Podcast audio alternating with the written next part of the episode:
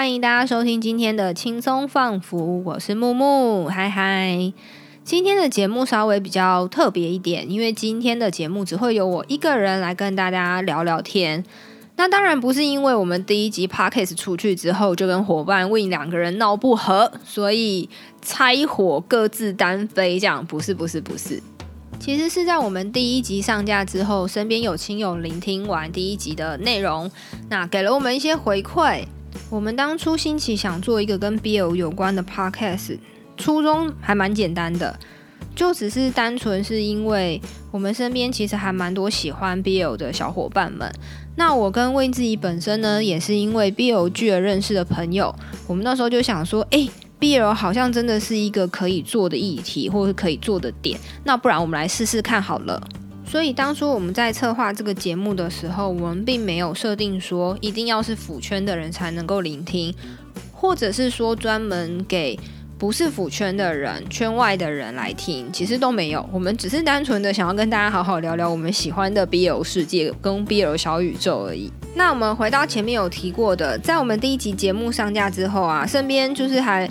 不少亲友被我们安利 跑来听了一下。那大部分给我们的回馈都是觉得节目还蛮欢乐的，然后感觉也蛮有趣的。不过遇到最大的问题，可能是因为毕竟他们可能不是全部的人都是圈内人，所以对于我们在节目里面提到的一些腐圈专有名词，他们可能会比较没有那么了解。所以就让我们讨论了一下，想说，诶，因为其实，在后续的节目，我们在讨论内容可能会时常的使用到这些用词。那为了让大家就是不是腐圈的人也能够了解我们在说的内容是什么，所以我们特别做了这一集，这集可以算是一点五集吧，就是借在第一集跟第二集中间的一个说文解字特辑。所以接下来我会针对我们之前可能有提到的一些名词，但我们没有太深入的去讨论它，或者是说我们接下来有可能会出现到的用词，我稍微先列出几个，然后跟大家稍微。做个说明，然后让大家之后在听我们节目的时候可以听得懂我们在讲的那些内容是什么。好，那我们第一个提到的就是 BL。上一次的节目其实也有跟大家提到说，BL 就是 Boys Love 的缩写。Boys Love 呢，它其实在描述的是男性跟男性之间一些超越友情的情愫，或者是一个恋爱的形态，我们就会把它广义的称为是 Boys Love 或是 BL 这样子。不过，除了 BL 之外，你也可能会听到有人使用“耽美”这个词汇来形容 BL 这个领域的事物。耽美这个字呢，其实是源自于日本近代文学里面的一个唯美主义的概念。唯美主义是指当时候的作者、当时候的作家，他们喜欢用一些很美的词汇。去创造出一个很美的文章，或很美的、很浪漫的一个情境。那时候的文人有一派的人，他们热衷于去追求用这些华丽的词藻，然后去创造一个很美的世界，然后去创造一个跟自然完全相反的故事。他们觉得这是一个很棒的事情，所以。那时候的耽美其实并不只是单纯是指 BL 而已，它可以在任何的故事，比如说浪漫的小说，或者是在武侠里面，或者是在任何任何任何的情境，只要是美的状态，他们都可以称之为是耽美。不过，随着日本在 BL 文化跟 BL 产业越来越兴盛的关系，耽美在现代也慢慢的、慢慢的。转变成是 BL 的代称，所以我们只要在现在听到“耽美”两个词，大部分在讲述的都是 BL 文化的内容。另外还有一个词，就是听到的时候也可以把它想象成是在讲 BL 的部分，它就是一九八零年代的时候日本出现的一个词，叫做“牙欧乙”。牙欧乙通常比较会在动漫圈里面会使用的一个词汇，它其实是跟同人志会比较相关。提到同人志，大家可能又要疑问一下：诶，同人志到底是什么？那其实同人志的定义还蛮简单的，它就是非商业出版的作品，我们就可以称之为是同人志，这是广义的定义。同人志在最早期的时候，其实是有一群可能喜欢创作的同好们，他们把他们自己的作品写下来，然后在朋友们之间去流传。那时候的同人志会比较偏向是原创的方向，但随着日本的一个动漫产业慢慢的、慢慢的兴起之后呢？开始出现了一些，就是借由原本就已经有世界观跟人设的作品，然后将里面的主角再去做一个衍生、二次创作出来的一些成品，我们就会把它归类在是二创的同人志。不过，因为随着就是现在大家使用上的习惯。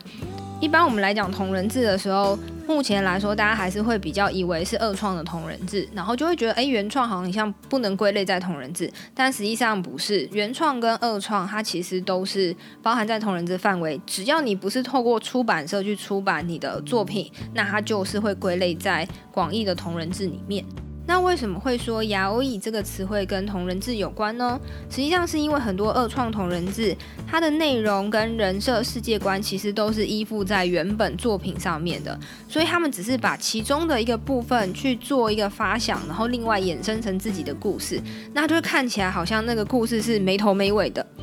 也因为这一类的作品，它必须一定要读过原著才会知道它里面的内容到底是什么，所以在那时候呢，创作这些二创同人的作者们就会自嘲的说，自己的作品里面是没有高潮、没有结局、没有意义的状态。也这也是就是在表述男性之间的情爱关系，亚欧裔的这个文化的开始，所以亚欧裔这个词呢才会开始出现在同人志的这个领域里面。所以说，如果你在现在听到 BL、听到耽美、听到亚欧裔这几个词汇，它其实在讲述的就是男男这件事情。不过这里要特别注意一件事情是，我们现在讲的 BL，我们现在讲的耽美作品，跟实际上的同志是完全不同领域的事情。以前很常遇到的状况是，有些人听到你喜欢 BL，那他们就会怀疑说，哎，你是不是同志，或者是你你是不是喜欢同性这样？那其实完全不是这样。这时候就可以提到我们另外一个要和大家说明的字，那就是“腐”。我们一直讲说“腐圈”“腐圈”“腐女”“腐女”“腐男”“腐男们”这个字到底是怎么来的呢？“腐女”这个词汇呢，其实在一开始的日本是称为“腐女子”。那它其实是腐女们之间呢自嘲的一种说法，因为腐就是有腐烂或是无可救药的意思嘛，所以它其实就是腐女之间们在笑自己说啊，我就是在 BL 的世界里面就是沉迷的无可救药啊，我就是想要腐烂在 BL 世界啊这样子的感觉，所以它其实不是一个贬低的词汇，它其实就是很像我们朋友跟朋友之间互相吐槽的那种感觉。当然，喜欢 BL 的族群里面以女性为大多数，所以我们以往会听到的就是腐女、腐女、腐女。可是其实，在现在的话，因为可能呃观念上比较开放了，也慢慢出现很多浮出水面的腐男们。那我们现在就是比较不会去定义说，哦，你是腐男是腐女，我们就会直接是说，那大家都是腐圈里面的人，一个一起当腐圈小伙伴的概念。不过大家也知道，就是这一类的词啊，它其实跟御宅族一样，就是很常会被人家呃扭曲，或是被人家误解，或是被人家误用的状态。腐女也是一样，曾经就是有一些剧，他们会误用腐女，以为腐女就是宅在家里不出门，然后不修边幅的那种女性，然后他们就会以为这种这种女性我们就叫做腐女，可是实际上是完全不对的。那样子宅在家里不修边幅的，我们会称之为她是鱼干女，而不是腐女。其实大部分的腐女，你很难从外表或是她的生活习惯里面察觉出她，诶，好像是腐女这件事。我们在上一集节目里面其实也有提到过，就是腐女们在过去是还蛮低调的，就是她其实看起来跟一般的大众是没有什么不一样的地方。那只是在兴趣上面，也许也许一般人一般的女生她可能喜欢看。偶像剧，那我们可能喜欢看的就是两个男生一起演的偶像剧，就只是差别在这样而已。其实 BL 啊跟腐女啊这几个领域，还蛮多学术会去研究这一块，就是有蛮多的论文，其实就是在探讨这个族群这样子。然后包含我自己的硕士论文，也是写关于跟腐圈有关的事情。就像前面有提到的，就是当别人知道说，哎，我可能喜欢 BL 的时候，他会怀疑说，哎，你是不是喜欢同性？我记得有一件是很好笑的事情，是因为我很早就喜欢看 BL，然后我们家人就是我妈也没有阻止我看 BL 这件事情。到因为我也很狂热在追星上面，所以一直到某一天，好像高中的时候吧，我在看电视，然后看到一半，我妈突然转过来叫我，然后我想说，呃，发生什么事了吗？他就突然有感而发的讲了一句话，说：“如果不是因为我知道你喜欢金在中，就是韩国的 idol，我可能真的会以为你是不是女同志诶，因为你这么喜欢看 BL。”然后我当场就是有一点哭笑不得，想说：“哎，可是喜欢看 BL 不一定就一定是同志啊，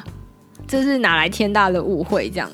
所以其实蛮多研究都可以，呃，他们得到的结论就是，呃，在腐圈里面喜欢 BL 的人，他其实性向是非常非常多元的。虽然以女性为大众，可是其实这些女性大部分都还是以异性恋的女性为主。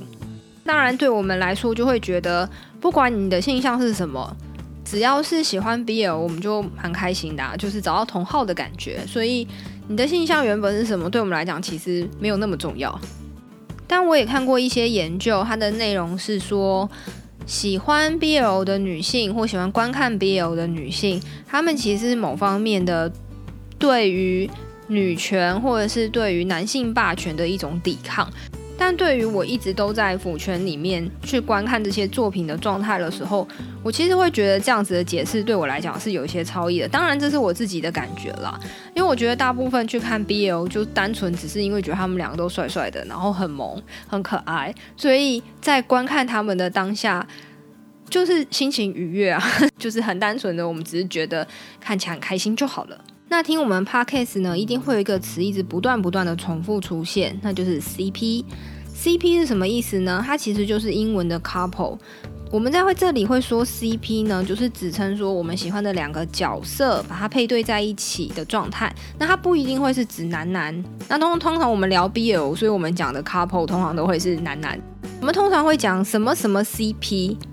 前面的什么什么通常会是我们喜欢的角色，他的名字的缩写。不过这里要注意的地方是，如果位置放错的话，它代表的意义会差蛮多的。这时候就要无限的延伸出另外的一个词汇，一个是攻，一个是受。攻的话是攻击的攻，受的话就是接受的受。我们通常讲的攻呢，会是在同志关系里面扮演一号的角色，那受的话就是接受的那个角色，就是零号的角色。对，所以如果以 CP 来讲，比如说我最近很迷的一部泰剧，就是《Why Are You》。以《Why Are You》的演员来举例好了，就比如说他的攻。是 C，然后他的受的话，那个演员叫做 Sent，那我们就会讲说 C Sent CP，然后或者是说以他们的中文名字来说，就会是海明 CP，这个位置是不可以改变的。如果改变他们上下的关系，就会相反。那这个在腐圈里面呢，就会很常发生。大家明明喜欢的都是同一个 CP，但是可能前后位置不同，大家就可以可能会互相雷到的状况发生，然后形成一个修罗场。所以这个在腐圈的话，其实是一个还蛮有趣的现象。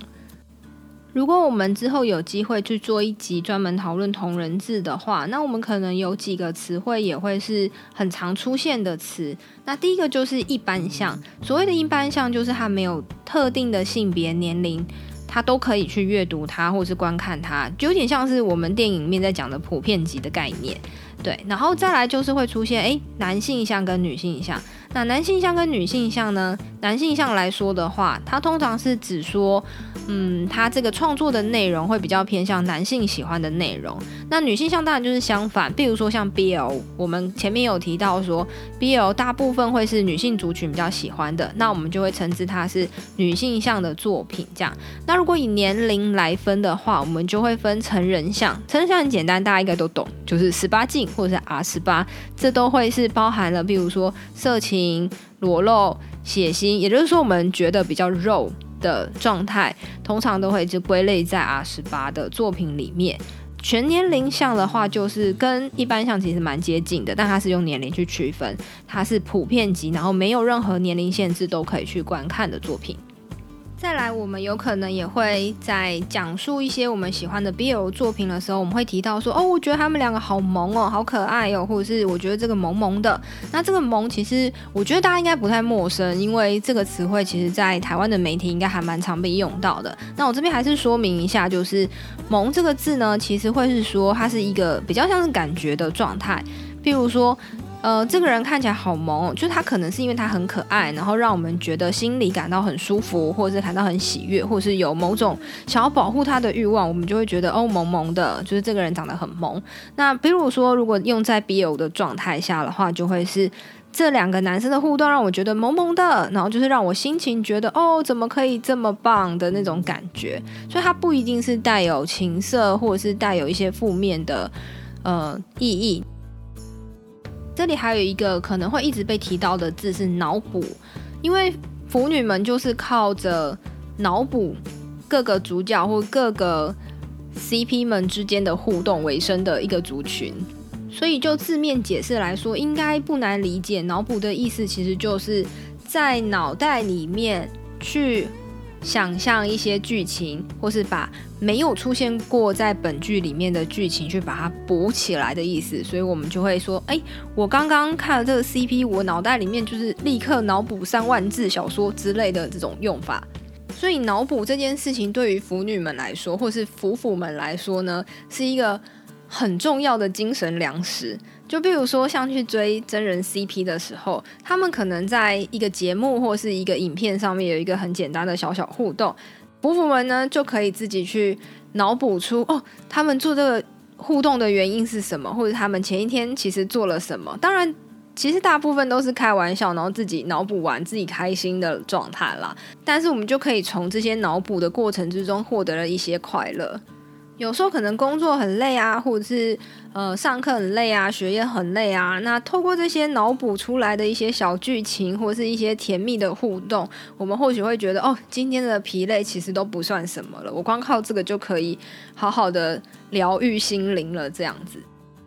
以上就是我今天这一集为大家整理出来的一些我们可能会比较常使用到的一些用词，然后也稍微去跟大家解释了它的。简单的脉络跟它的意思，当然这些东西其实都不是一个很只靠这样子简单的一个说明可以讲完全貌的一个文化。那我觉得这也是腐圈跟这个次文化有趣的地方，就是也许定义上是这样，可是它随着整个文化的改变或随着时间的演进，它会